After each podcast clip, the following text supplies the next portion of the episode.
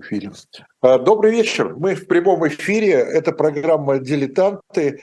И, извините, я сегодня ее, конечно, просто обязан переименовать, а, потому что на единственное число, я к себе это, пожалуйста, с удовольствием и без всяких проблем применю, но я не могу применить слово «дилетант» к моему сегодняшнему собеседнику и э, гостю нашей программы, всегда уважаемому и всегда приветствуемому нашей программе Юрию Сергеевичу Пивоварову, академику. Юрий Сергеевич, здравствуйте. Здравствуйте, Виталий Иванович, здравствуйте. Побывайте сегодня дилет... Э, в программе «Дилетанты». Это вас не Для меня это большая честь. Ну, вот, значит, исходя из, исходя из этого, значит, мы тогда сегодня с Юрием Сергеевичем и э, поговорим. А поговорим мы вот о чем. Э, ну, я каждый раз повторяю одну и ту же фразу, что программа это так или иначе связана, безусловно, с журналом. Э, и, э, или предваряет э, какие-то публикации, или идет там вслед за какими-то публикациями в журнале, расширяя их, расширяя взгляд на них, на эти публикации. Вот сегодня мы предваряем будущую, будущий номер. Мы, ну, поскольку дата пришла, то мы решили сегодня уже об этом поговорить. Следующий номер мартовский, да, я, меня все спуталось в голове, мартовский номер, главная тема, э, там э, будет путь Гитлера к власти, да, путь Гитлера к власти. И вот сегодня на эту тему мы, собственно говоря, и поговорим с Юрием Пивоваровым, исходя из того, что вот 30 января 1933 года 90 лет назад, плюс еще вот там пару недель, да, э, уже прошло с, той даты. 90 лет назад э, Адольф Гитлер стал рейс-канцлером Германии. И это такая дата, э, она знаковая, я бы сказал, для всего 20 века, если вообще не для всей истории человечества, потому что это такая дата, дата старта, да, старта этого человека э, к, к диктатуре э, и к, к тому, к чему он привел и свою страну, и, и весь мир. Юрий Сергеевич, ну, мы поговорим о том, как он пришел к власти, почему он пришел к власти, какие факторы его, ему способствовали, какие, может быть, мешали. Но у меня такой, может быть, дурацкий сегодня вопрос сегодня уже звучит. Но э, готовясь к программе, я все-таки вспомнил, вспомнил ну, наши с вами э, наша с вами такой, ну, молодость, наверное, да, когда мы учились, где бы мы ни учились, но э, такая дисциплина, как исторический материализм, э, она была обязательна. Да? Мы э, это обязательно проходили. Вот вы мне скажите, как теперь уже, так сказать, с позиции сегодняшнего дня, а не марксизма-ленинизма, насколько, насколько все закономерно в истории, и насколько исторический процесс естественен, или он все-таки случайен? Ну, я думаю, что исторический процесс отличается от процессов биологических, там, я не знаю, каких-то еще, тем, что у него нет законов. Вот раз и навсегда каких-то законов, которые ну, всегда действуют. Вот нас с вами учили о том, что производительные силы и производственные отношения должны находиться... Все, да. да и их соотношение, если они там противоречат, что-то возникает. Так вот, я но это моя точка зрения, есть другие, разумеется, я точно для себя уверен, что никаких законов исторических нету. Но есть исторические закономерности, есть исторические традиции, есть то, что можно назвать таким, может быть, не очень удачным словом обусловленности. Ну, то, что называется, скажем, природно-климатическими условиями.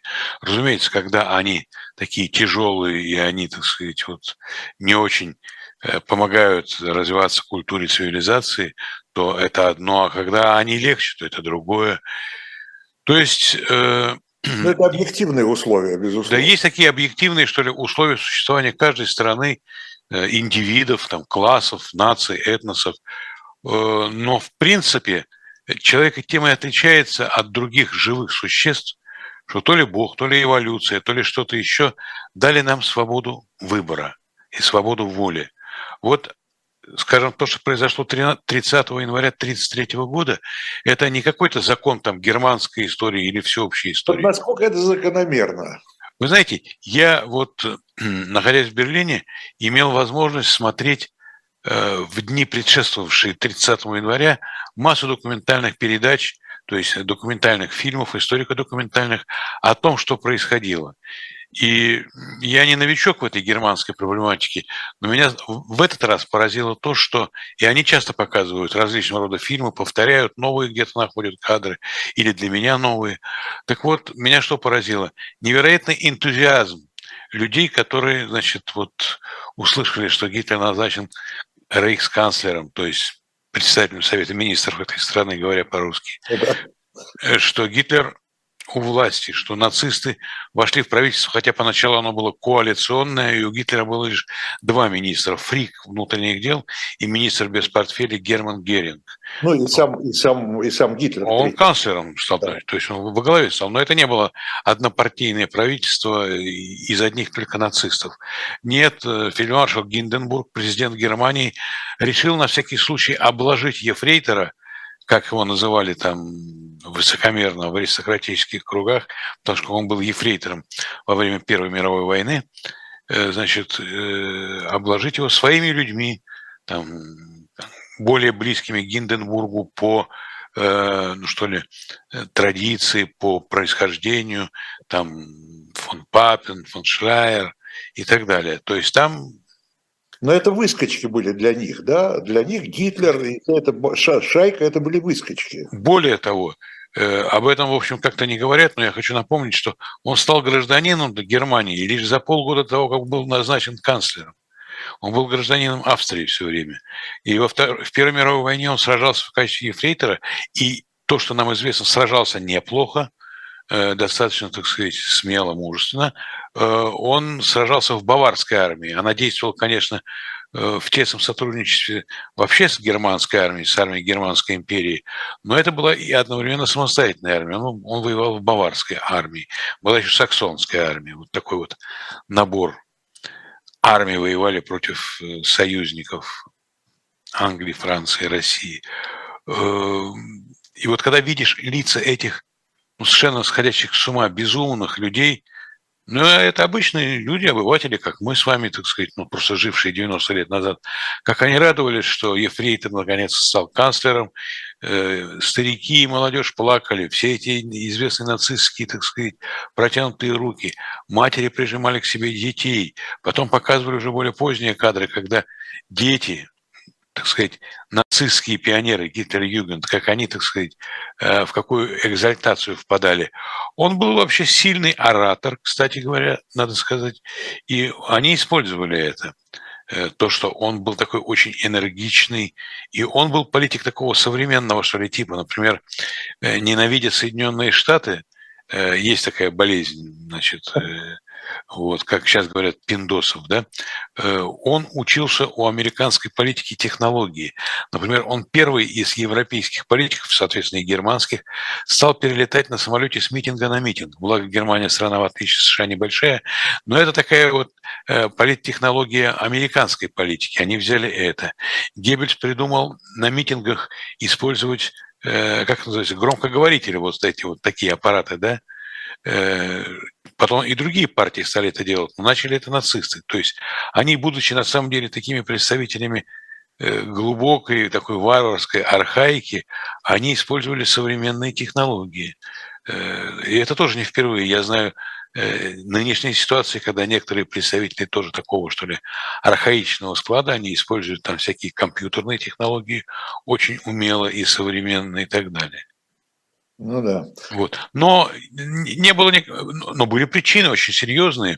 Поражение Германии в Первой мировой войне. Поражение, и... конечно. То есть это, э, то есть он обещал реванш, если я правильно понимаю. Конечно, разумеется, он обещал реванш, и э, он, собственно говоря, приступил. Вся его политика – это политика реванша. Вернуть земли, которые у них отобрали, а, отобрали у них там 10% территории, отобрали существенную часть экономики. Вот. Хотя и, и немцы были оскорблены, хотя Э, когда читаешь это, вспоминаешь, а за полгода, там, за год до Брестского, до Версальского мира был подписан Брестский мир. который Германия и Австро-Венгрия подписали с правительством Совета народных комиссаров, правительством Ленина. Э, и тогдашняя Россия потеряла гораздо больше, там, до 25% европейской территории, там тоже э, заводы, полезные ископаемые и прочее. И тут как-то об этом никто не вспоминает. Немцы спокойно ограбили э, ослабевший российский народ и были очень чувствительны к тому, как их грабят. Э, союзники, это французские и бельгийские войска, которые вошли в РУР, чтобы контролировать, что Германия будет платить репарации, что, так сказать, чтобы был порядок, вели себя, есть тоже документальные кадры, показывающие, вели себя вызывающие. Видимо, бывшие значит, солдаты и офицеры французской армии не могли пересидеть себе вот эту вот ненависть к немцам. Ну и наоборот тоже – Французы, французы тоже брали реванш, свой реванш брали у немцев, конечно. Разумеется, и, э, в общем, вся политика Франции после поражения э, в начале 70-х годов 18 века, 19 века, когда возникла Германская империя, так сказать, ну и руинах Второй империи французской. Это была тоже политика, э, значит, реванша. И все эти спорные земли, э, Саар, Лотаринги, кому они принадлежат. А? Эльзас, говорили, Эльзас. Да, Эльзас, Саар, да, Лотаринги. И надо сказать, что этот спор так и не закончился никогда, пока не, был создан, пока не был создан Европейский Союз. Сначала экономический, а потом просто Европейский Союз. И теперь уже на самом деле все равно, кому это принадлежит. И немцам, и французам там себя все чувствуют совершенно нормально. хотя это сейчас часть Франции, э, я своим немецким языком могу в кафе заказать все, что мне нужно, и, и меня поймут и ответят на гораздо более лучшем немецком языке и так далее. И, в общем, это все равно так сказать, теперь. Так что некоторые вот современные кровавые битвы и сражения, они могут потом через сто лет казаться странными. Зачем мы так прекрасно сотрудничаем, понимаем друг друга, ну, иногда посмеиваемся друг на другом. Но вот это, эти ликующие толпы, и прежде всего в Берлине, конечно, это очень так сказать, такой убедительный аргумент в пользу того, что это не случайно. Правда, нужно сказать, что известно, что все эти шествия и факельные, и просто, и всякие эти митинги, где э, женщины плакали, и мужчины там с, утирали скупые мужские слезы от восторга э, и благодарности, что вот справедливость свершилась, э, они были поставлены э, по своему выдающимся хореографам Йозефом Геббельсом. Вот. Ну, например, митинг начался, его стали снимать. Что-то Геббельсу не понравилось, или там кто был вместо него. Э, митинг заканчивается, и он заново начинается. Вот как, вот, так сказать, съемки фильма, понимаете? То есть не в прямой эфир они шли, а, а репетируют. И это имело, конечно, тоже влияние на людей, так сказать, очень сильное. Ну да. Э, но э, чем, э, ну, значит, понятно, что реванш, да, вот. И ну, еще, еще были причины. За, уни, за унижение в Первой мировой войне. Ну, конечно, что... Ведь, унижение. Да, ведь во время Версальской конференции союзники, России там не было, но Соединенные Штаты, Англия и Франция, эти три страны, та тройка, так сказать, тогда лидировала, значит, они однозначно назвали Германию ответственной за развязывание этой войны, что несправедливо. И англичане, и русские, и французы были не менее повинны в начале этой войны. Все великие державы того времени, европейские, США были, так сказать, так в стороне и вступили, кстати, в войну лишь 1 апреля 17 года, вот, но, но помогали союзникам, вот, э, как сейчас помогают Украине, как помогали СССР э, по закону Ленд-Лиза бороться с, с нацистами. Так вот, э, эти страны однозначно назнач, назначили Германию виновной. Германия себя не считала.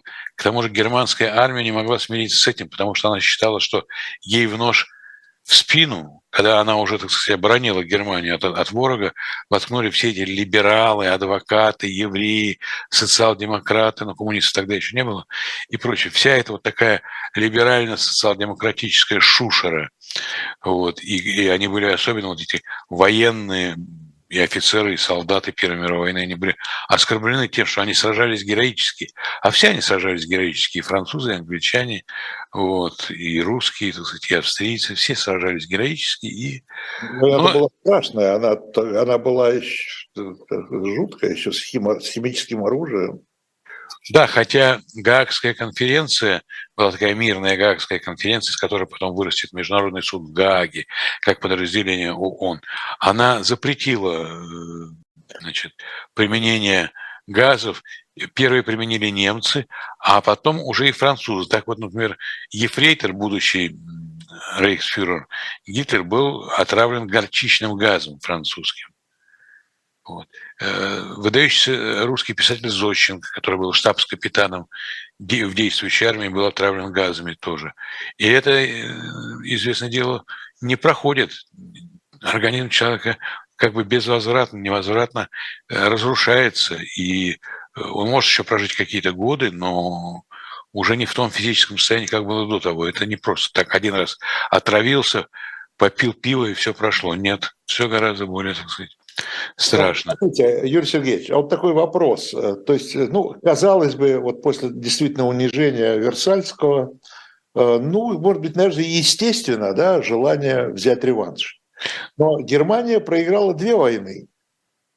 И вот насколько это был уроком для нее, что ли, да, что после Второй мировой войны, после другого поражения, уже не был, не, не, не появился еще один Гитлер, который э, бы хотел взять реванш за это поражение. Ну, Второе поражение, да? да. Уже Надо... реакция на поражение да, была другая, более э, ну, разумная, я бы сказал. Но надо сказать при этом, что Вторая мировая война очень многими историками, там, социологами, вообще специалистами оценивается как продолжение Первой войны. Сказать, да. Э, второе действие, вторая серия, второй акт, я не знаю как.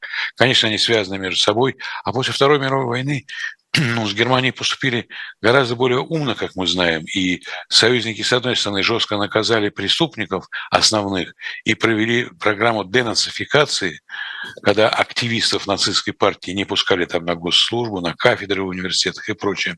А с другой стороны, пошли богатые инвестиции в Германию, которые позволили Германии ну, подняться с колен экономически, там, залечить раны, восстановить какие-то города. И для немцев в середине 50-х годов уже демократия ассоциировалась э, это не, не с выдумкой каких-то там западных враждебных держав, а демократия ассоциировалась с хорошим уровнем жизни, с благосостоянием, с благополучием. И все это как бы улучшалось, улучшалось и улучшалось. После Первой мировой войны этого не было, поскольку союзники жестко наказали, и план Юнга Дауиса или Дауиса Юнга по восстановлению Германии, он не был столь, как бы сказать, продуманным, но тоже и опыта не было, скажем так. Вот. Но есть еще одна очень крупная причина – Э, гибели Веймарской республики. Веймарская республика – это Германия с 19 -го года. Почему Веймарская? Потому что в городе Ваймар была принята Конституция гимназии, э, Германии и учреждена республика. До этого Германия была монархией. Э, по 1933 год, пока Гитлер не пришел к власти. Вот 14 лет. Так вот эти 14 лет Ваймарской республики, они на несколько периодов делятся. И вот в чередовании этих периодов тоже кроется успех Гитлера конечный. Опять же, не запрограммированный, но возможный. Он воспользовался этим. И помогли ему различные силы, э, как консервативные, так и радикально неконсервативные. Как Запад, так и СССР, в общем.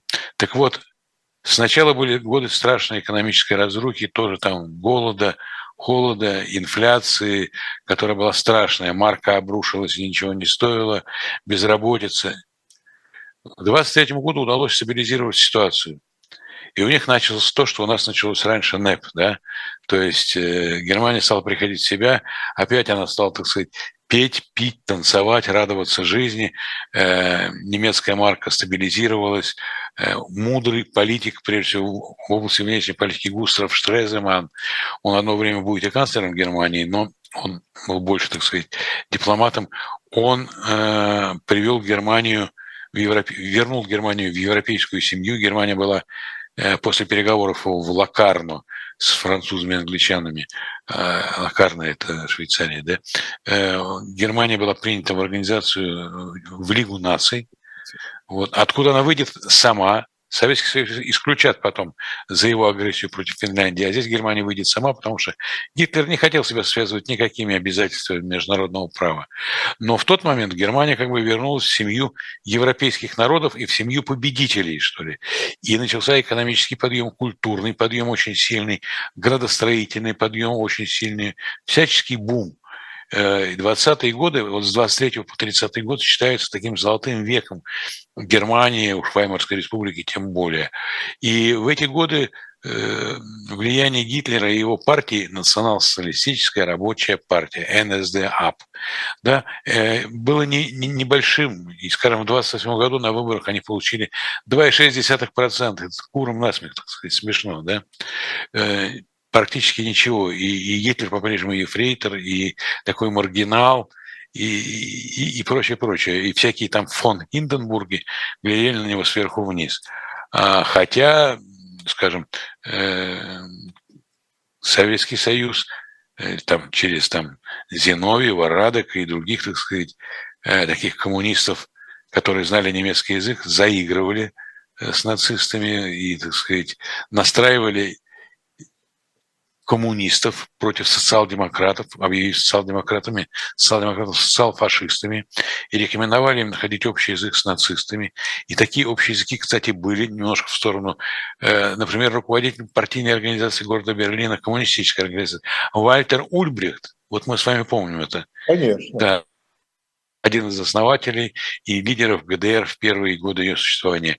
И Йозеф Геббельс, который был значит, руководителем парт-организации нацистской в Берлине, гауляйтером э, этой партии здесь, они договаривались вместе, вот садились за стол, договаривались, как они будут проводить забастовки, уличные шествия, как они будут избивать социал-демократов, которых Зиновьев назвал Э, такой соратник Ленина очень важный, расстрелянный потом Сталином, назвал социал-фашистами, социал-предателями. Так вот, но в эти годы, конечно, у нацистов было мало шансов. А в октябре 29 года случилось страшное, начался великий экономический кризис, крах, и больше всего пострадали Соединенные Штаты Америки и связанная с ними Германия. Германия была не просто экономически слабее тогда Англии и Франции, ну, после проигранной войны, а она была очень завязана на американские инвестиции в свою экономику. И э, вот когда все это обесценилось, что у них было более 6 миллионов э, безработных. И ударило это по всем слоям, и по рабочему классу, и по предпринимательству среднему и мелкому, э, по интеллигенции. То есть было ужасно. И вот эта безработица страшная, и Э, началась правительственная чехарда, и потом кое-что еще другому. Другое, о чем я скажу, очень важное, э, не потому что я скажу, потому что это важно по существу. Э, вот тут опять Гитлер получил шанс. И уже в 1932 году, через 4 года, его партия на летних выборах 1932 года получила 37 и там 4 десятых или 7 десятых э, процентов голосов. То есть за 4 года произошел скачок от 2,5 процентов до под 40. Какая социология нормальная, прекрасная, умная может это объяснить? В этом случае никакая классово-марксистская это не, не может объяснить, потому что классы как были, так и остались предприниматели, рабочие, там, служащие и так далее. Вот. То есть произошли какие-то изменения, ну что ли, жизни людей, вот их повседневности и ментальные перемены произошли. И э, немецкий народ ждал, кто же их выведет, где тот вождь, который выведет их из этой ситуации. И когда Гитлер пришел к власти, он действительно, э, так сказать, предпринял не то, что он придумал, но то, что надо было делать. Он начал массовые работы, вот столица автобанов, была очень быстрая, скоростных дорог создана самая быстрая тогда в мире скоростная такая система дорог, не просто от, от дорога одна куда-то, а, а вот такая сеть дорог Германии. Значит, э, началось такое повышенное внимание к военной индустрии, и, соответственно, это тоже разогнало, так сказать, экономику и новые рабочие силы вот. И э, он, так сказать, э, и, и началась безудержная и ничем не ограниченная пропаганда возрождения Великой Германии, возрождения армии, потому что Версальский договор э, резко ограничил германские военные возможности. Рейхсвер, так назывался армия, до 100 тысяч человек, Э, нету авиации и прочее. Но коллеги тоже социалисты, только интернационал социалисты из Москвы помогли. И немецкие летчики учились у нас э, в Липецке, там, Танкисты учились тоже. в Казани там, и так далее. Танкисты учились у нас. Да, да, да, конечно, конечно. И э, там, скажем, в Средней Азии были построены химические заводы немцами, э, той самой химии, которой они потом будут воевать. Вот. А, но советские вожди не потому, что они так, так уж симпатизировали Гитлеру, хотя определенные симпатии были у одной группы тиранов к другой группе тиранов, но э, они это использовали для собственной экономики. Они были очень прагматичны тоже. Немецкие технологии наряду с американскими были тогда очень сильными в мире. И немецкий и американский вклад в победы первой пятилетки, они, несомненно, были связаны с э, таким активным использованием и американских, и немецких капиталов, и технологий, и инженеров, рабочих, техников и так далее как Германия, несмотря на весь свой на антикоммунизм про, про, продекларированный да, Гитлером, он, тем не менее, тоже с удовольствием брали наши ресурсы энергетические, и не только энергетические. Да. Да, но я вам должен сказать, что, да, что эта традиция, эта традиция шла еще из дореволюционной России. Э, например, эм, фирма э, Манесмана появилась в России, в Санкт-Петербурге в 50-е годы XIX века. Это была традиция присутствия немецкого капитала, немецких промышленников, финансистов, там, инженеров и прочее. А во времена Ваймарской республики в 20-е годы экономическое, политическое, военное сотрудничество между СССР и Ваймарской республикой было теснейшим. И не только такое вот, что ли, подпольное, негласное, секретное от других военное сотрудничество, но и экономическое сотрудничество.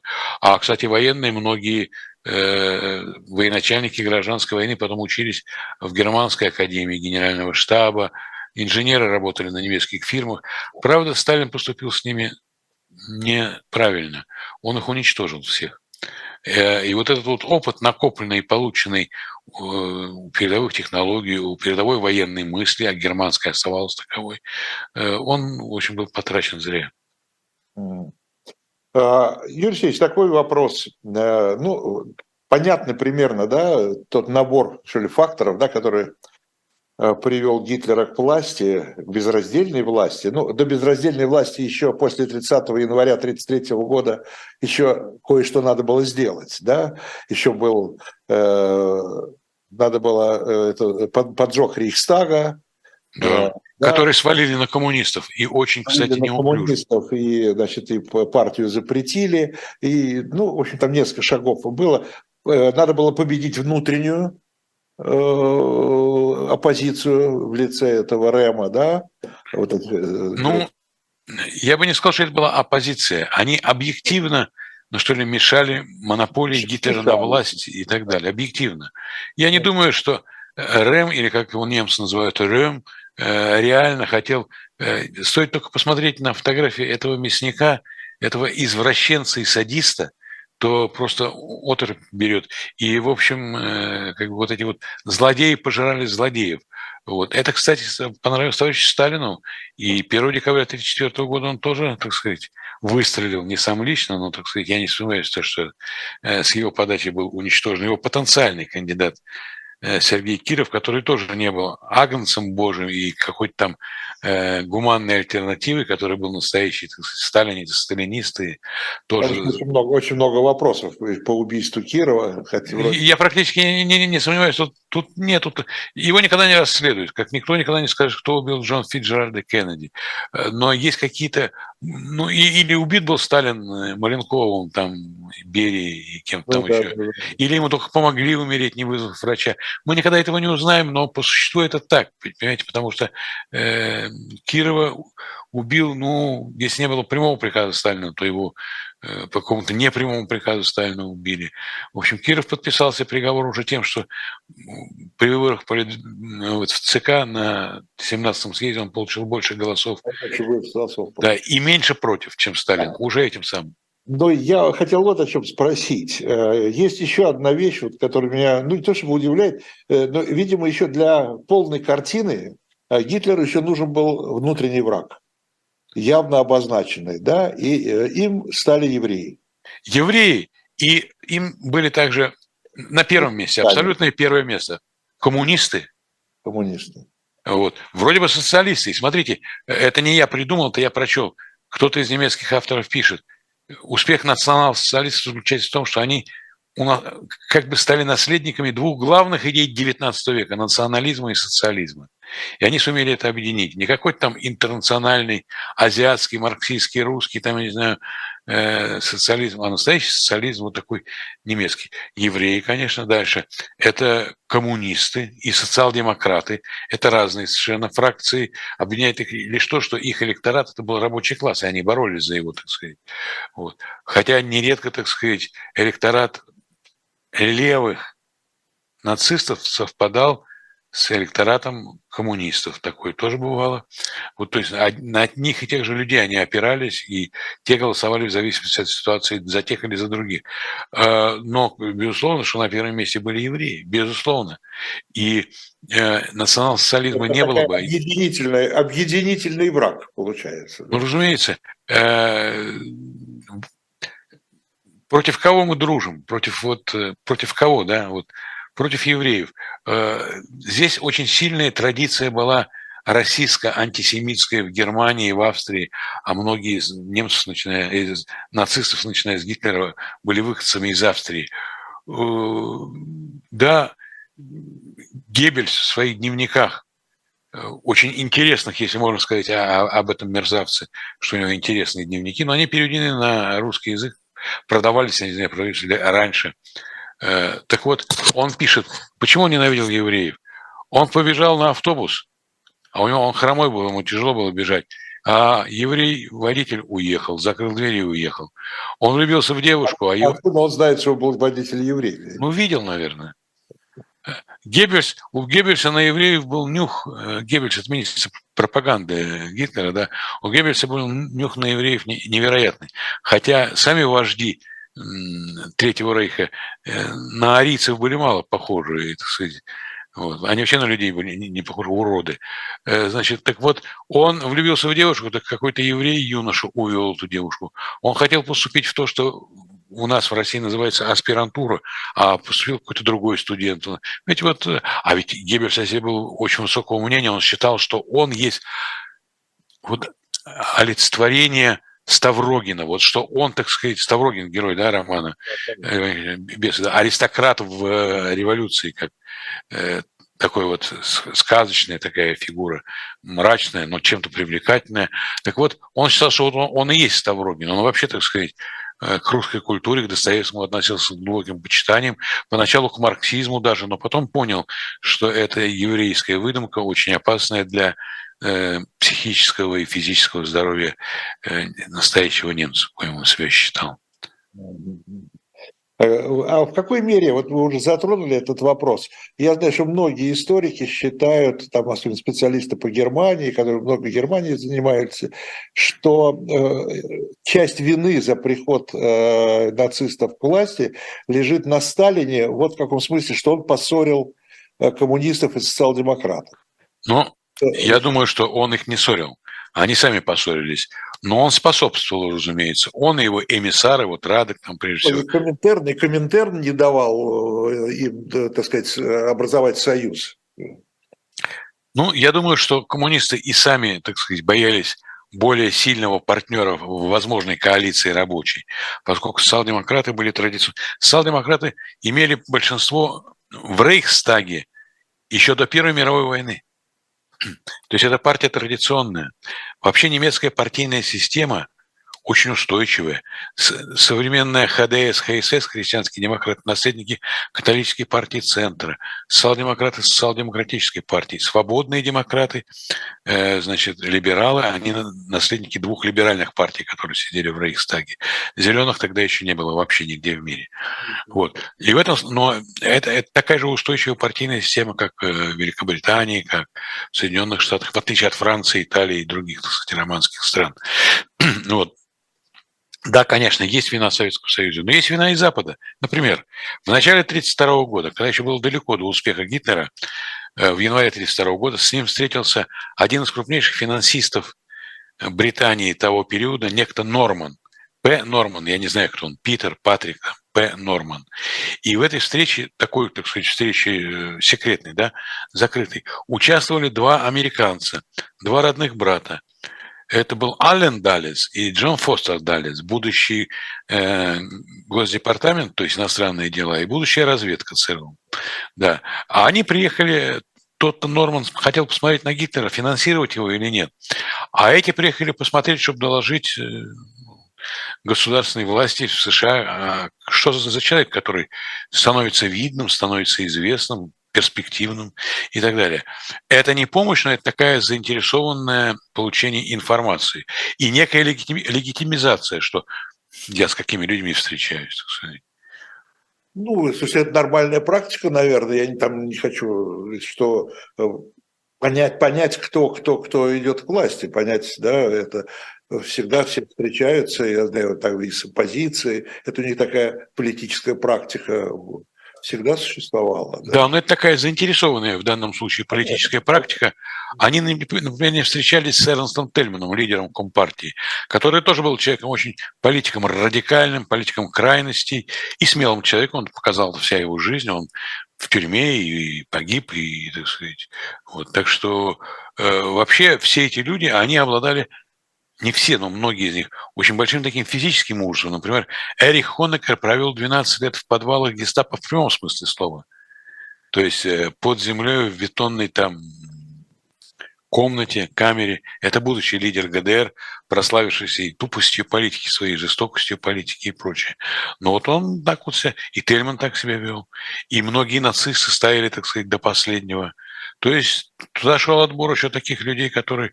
Ведь Перед тем, как Гитлер стал э, рейхсканцлером и нацисты победили в Германии, шла война на улицах. Не только шла война в парламентах и в кабинетах и в салонах, она шла и война на улицах, когда штурмовые отряды нацистов боролись например, со штурмовыми отрядами коммунистов, Ротфрот, Кемфербунд, так они назывались, вот, когда вот эти вот штурмовики, так сказать, били их, били их, и были сотни убитых и, и покалеченных. То есть настоящая война на улицах Германии шла.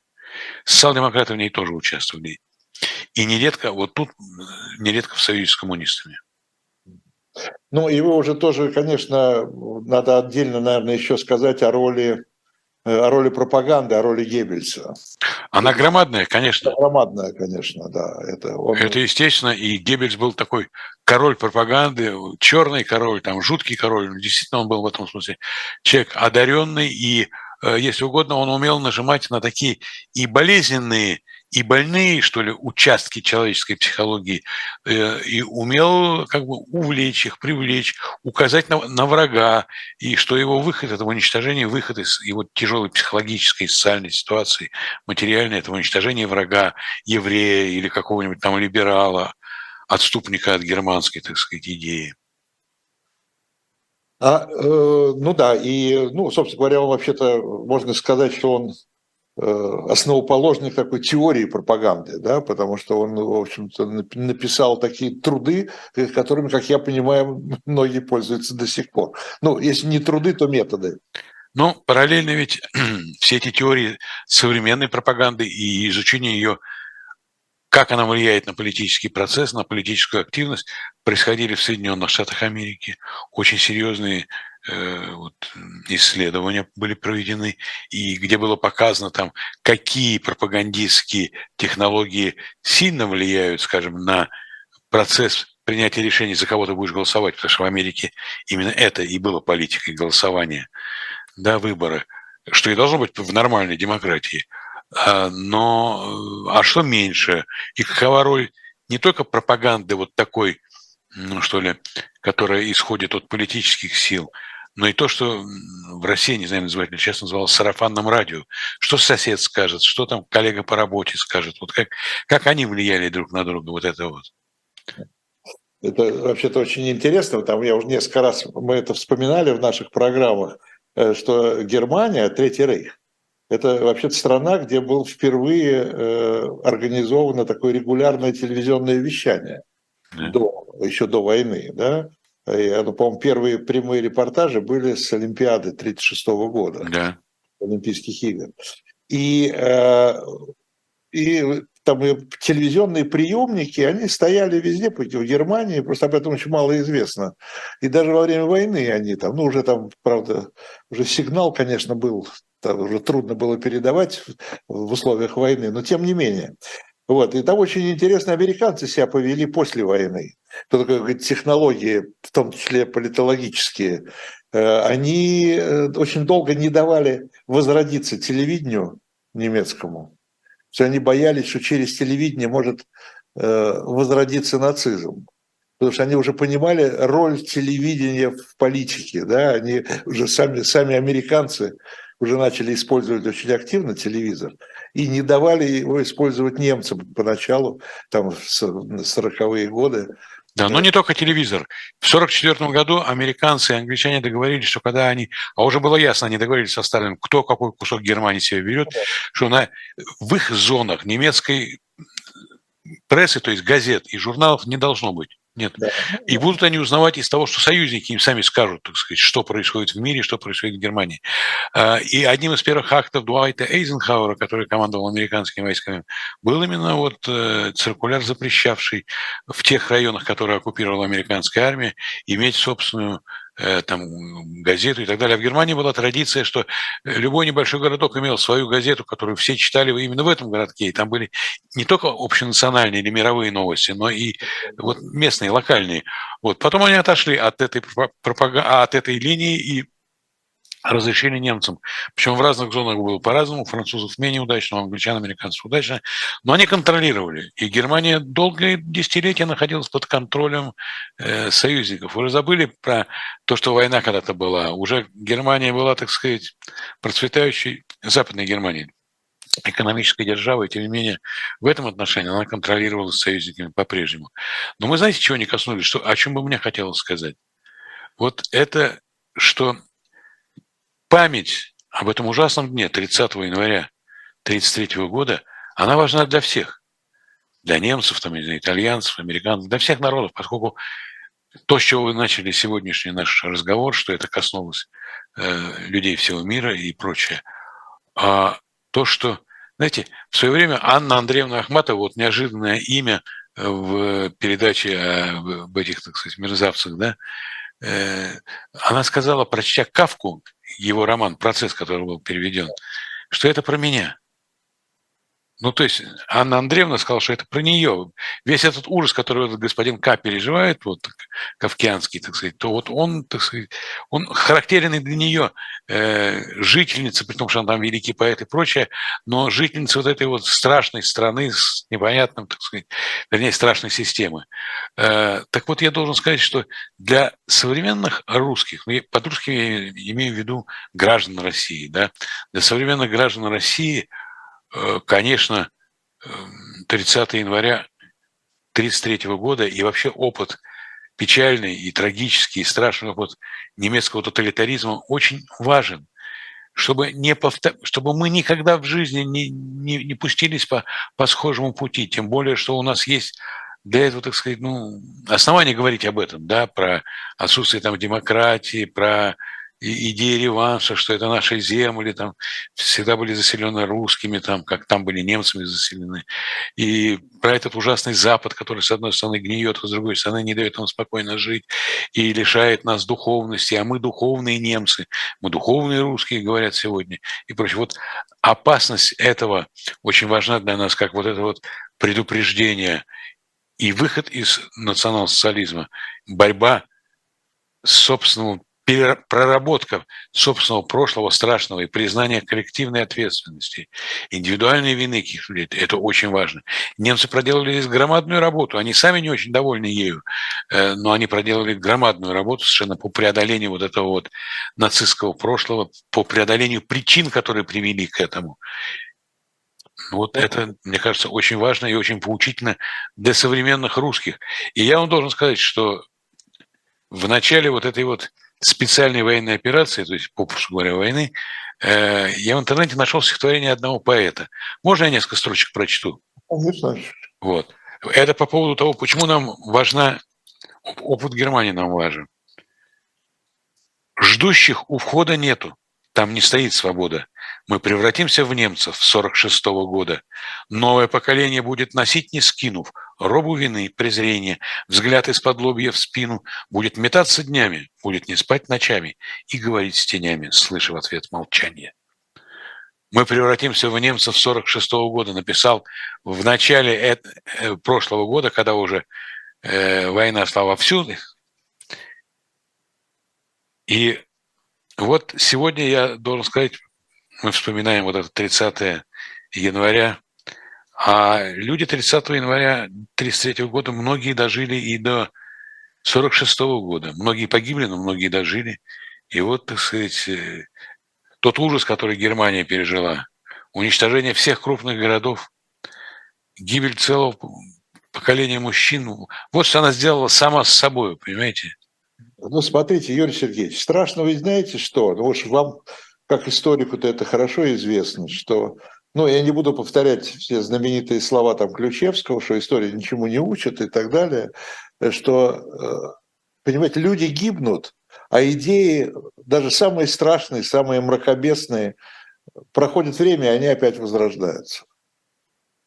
Наша задача бороться с этими идеями, но интеллектуальными, конечно, методами, с этими страшными идеями, смысл которых человека ненавистничество, неважно по какой причине, э, такое вот самовосхваление, самовозвеличение себя, так сказать, своего народа. Конечно, это, но нам это еще предстоит. И, и некоторые, так сказать, проблемы сегодняшнего дня лежат в том, что мы не переработали вот это сталинистское ленинское наследие. Мы не переработали, вот вы говорили о закономерности или законах, или а что с Россией-то произошло? Началось в 17 году и продолжалось ну, до я не знаю, прихода к власти Михаила Сергеевича с небольшим оттепельным потеплением при Никите Сергеевиче. А так ведь это же что ж, э, тюрьма народов, только не в том старом смысле слова, не в этническом. Э, вообще русская реакция, русский, так сказать, э, тоталитаризм, он гораздо менее носит вот этот вот российско-этнический характер. Но не без этого, потому что кампания против космополитов помогала показало, что и мы можем, в том смысле, что и в нашей стране возможно все это. Ну, а говоря о возрождении, смотрите, если даже посмотреть на сегодняшнюю Германию, да, да не только Германия, собственно, и в Европе, вот эти крайне правые везде, везде, и в той же Австрии, кстати говоря, и в Германии вот эта альтернатива для Германии, да. и, и уже значит, набившая оскомину семейство Лепена во Франции – Э, никуда идти. Это, эти идеи вот такого крайнего национализма, они все равно живут. Да? Конечно. И, и, нас, и я бы сказал, и крайнего антиамериканизма тоже. Ну, да. их, их это объединяет. Это, это их объединяет, поскольку э, если раньше, там, скажем, в России были антиевропейцы, то теперь в Европе антиамериканцы. Да, но э, я думаю, что всегда в любом национальном организме Э, есть такие вот, что ли, элементы нездоровые, вот, о которых вы говорили, Ле Пен, АФД, вот эта вот альтернатива для Германии, и там в Австрии, и в Нидерландах, они что везде есть, в Италии, да. Да, конечно. Они везде есть, но их блокирует развитая система институтов. А Трамп, разве это не взрыв ну, чего-то? Да. да. Э, да, немцы пели Deutschland, Deutschland über alles, а Трамп говорил America first, да? Ну да, ну это такой, да, еще, ну такой нацизм или национал-социализм, как угодно, э, он же еще всегда замешан на популизме на страшном. Разумеется. Это то, что Сурков, э, Владислав Сурков называл глубинным народом или называет. Это вот незатронутые цивилизации, там, модернизации, глобализации, э, живые такие глубинные массы, которые противостоят всем этим гнилым интеллигентам, этим глобалистам, этим ну, нью-йоркским интеллектуалам. Да, и главное, противостоят э, модернизации. Да, ну да. Они ну вот, тянут назад. Да, они имеются, но э, их блокируют и в той же Германии. И э, быть сторонником АФД это неприлично. Они до 10% набирают голосов, то есть это значительная масса. Да. Во Франции тем более, что семейство Ле Пен претендует на президентский трон, так сказать, престол. Там еще сильнее. Э, в Австрии, например, лидер, и сейчас он погиб там каким-то образом. Йорк Хайдер был вице-канцлером. То есть, да, они прорывают. Э, Берлускони с его, так сказать, вот тоже. Ну, он такой, да. Он такой, но тем не менее вот такой, да. Вот такой. Из этого может... Италия родина фашизма, кстати говоря, хочу напомнить, а не Германия. Вот. Хотя, конечно, немцы с присущим им методичностью и трудоспособностью, они усовершенствовали Ну, мы не будем сейчас э, в теории вдаваться, там вообще-то даже не совсем правильно говорят называть фашизмом немецкий нацизм, да, это все-таки разница. А это вошло вообще, дело в том, что э, национал-социализм в социалистическом СССР, ну, как-то это не звучало. Хорошо, что в социализм, конечно. Да, а фашизм, ну, и не только в СССР, вообще называли это тоже фашизмом, хотя это не совсем точно. Классический фашизм был в Италии, да. Э, ну, он был достаточно мягкий по сравнению с нацизмом. Ну да, как там, скажем, там легкое, там, сухое вино и водка, да? Ну да. Конечно, был мягким, конечно. Но Италия и страна, так сказать, другого типа, и э, их объединяет то, что это были две молодые страны. Ведь и Италия объединилась в середине 19 века, а Германия даже уже ближе к концу, 70-й год. Вот. Но и, и обе очень культурные страны с большими культурными традициями. Ну, вот. Э, ну да, ну да, ну да. А э, вот это очень интересно. Вы говорили, что э, поскольку вы в Берлине сейчас, что Германия заметила эту дату, да, 90-летие. Заметила. Нет, здесь не было никаких, так сказать, шествий. Я и... понимаю, что там они не праздновали эту дату, да, но отметили. Телевидение, во всяком случае, очень активно. Ну, были статьи в газетах и так далее, но телевидение по таким важным каналам, которые люди смотрят – показывал и в такое удобное время, к вечеру, после работы, так сказать, рабочего дня, показывал довольно длинные такие комментированные документальные фильмы. В отличие от, видимо, СССР, у которого тоже есть документальная, архив документальный, но в отличие от СССР, здесь он гораздо более обширный, и ассортимент, который ему представить нам, зрителям, так сказать, через там, 90 лет, он громадный. Смотришь, не пересмотришь. Очень интересно. Ну, Очень ну, интересно. Даже, как я понимаю, э, в Германии же, по-моему, до сих пор существует запрет, например, на, на позитивный, э, позитивный рассказ, там, э, ну, например, это я точно знаю, да. о социальной политике Гитлера. Да, статья 87 или как-то еще Уголовного кодекса, ну, примерно в, в этих, так сказать, между 80 и 90. Статья, я сейчас забыл, Уголовного кодекса Германии, которая Э, значит, предполагает наказание лишения свободы на несколько лет. И вот некоторое время назад был дикий скандал, когда немцы, как и все старые европейские народы, как и русские, озабочены демографией. Слишком много людей нашего поколения с вами, и слишком мало людей рождается. Да? Значит, какая-то там женщина, не помню, врач или кто она там была, сейчас уже забыл, она сказала, поставила в пример э, семейную политику при Гитлере, демографическую, которая, так сказать, способствовала, когда призывали девушек, идет война, мужа нет, ну заведи ребенка от какого-нибудь приехавшего с фронта парня, а государство тебе поможет. Там, а, главное, чтобы парень был, так сказать, настоящий ариист, так сказать, вот. uh-huh, uh-huh. а преимущество отдавать э, членам СС, конечно. Вот. Но действительно, э, эта политика была в этом отношении, ну, я не знаю, что про нацистов не хочется говорить удачной, но она приносила какие-то результаты, которых они хотели, которые они хотели видеть. Э, но по, вот как только она что-то сказала, все, на этом ее публичная карьера была закончена. Ее затравили просто э, до того, что становилось жалко эту дуреху, которая, так сказать, ну, ни, ничего не имела, ни, ничего. Она просто сказала, ну вот, посмотрите, как практика была. Ну, и последний вопрос, Юрий Сергеевич, такой, может быть, он неожиданный. Э, вот готовя уже следующий номер э, вот э, на эту тему, я датчика побеседовал с Александром Николаевичем Сакуровым, да. которого блистательный фильм «Молох» о Гитлере, да? Да, и он вообще замечательный да, режиссер, ну, да. человек. Вот. Александр Николаевич, вот у него такое мнение было по поводу Гитлера – Э, говорит, что это как типичный, типичный путь, что это неудачник. Вот неудачник, берущий э, реванш, ну там не за Первую мировую войну, а берущий реванш за свои собственные личные неудачи. Если брать так как личность, да, не, не как там политик, -то, не, не, не в масштабах Германии, а в масштабах одного человека. Что его, почему он, почему его на этот путь?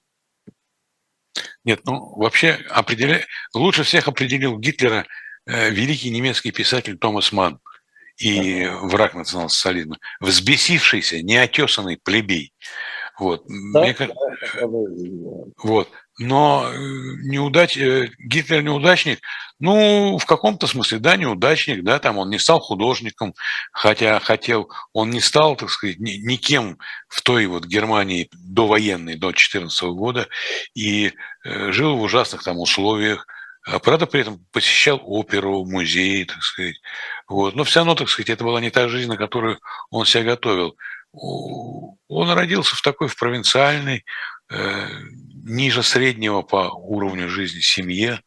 Э, значит, э, были проблемы в школе. Мать, кстати, очень хотела, чтобы он стал э, священником. Я знаю еще одну историю, когда мама хотела, чтобы сын стал священником, а он стал генеральным секретарем. Ну хорошо. Время наше истекло. Все, что мы не успели сегодня рассказать, мы еще расскажем и в программе «Дилетант», и в журнале «Дилетант». Это был, э, была программа «Дилетант» с Юрием Сергеевичем Пивоваровым, академиком. Э, меня зовут Виталий Демарский, и до встречи. Всего доброго. До свидания.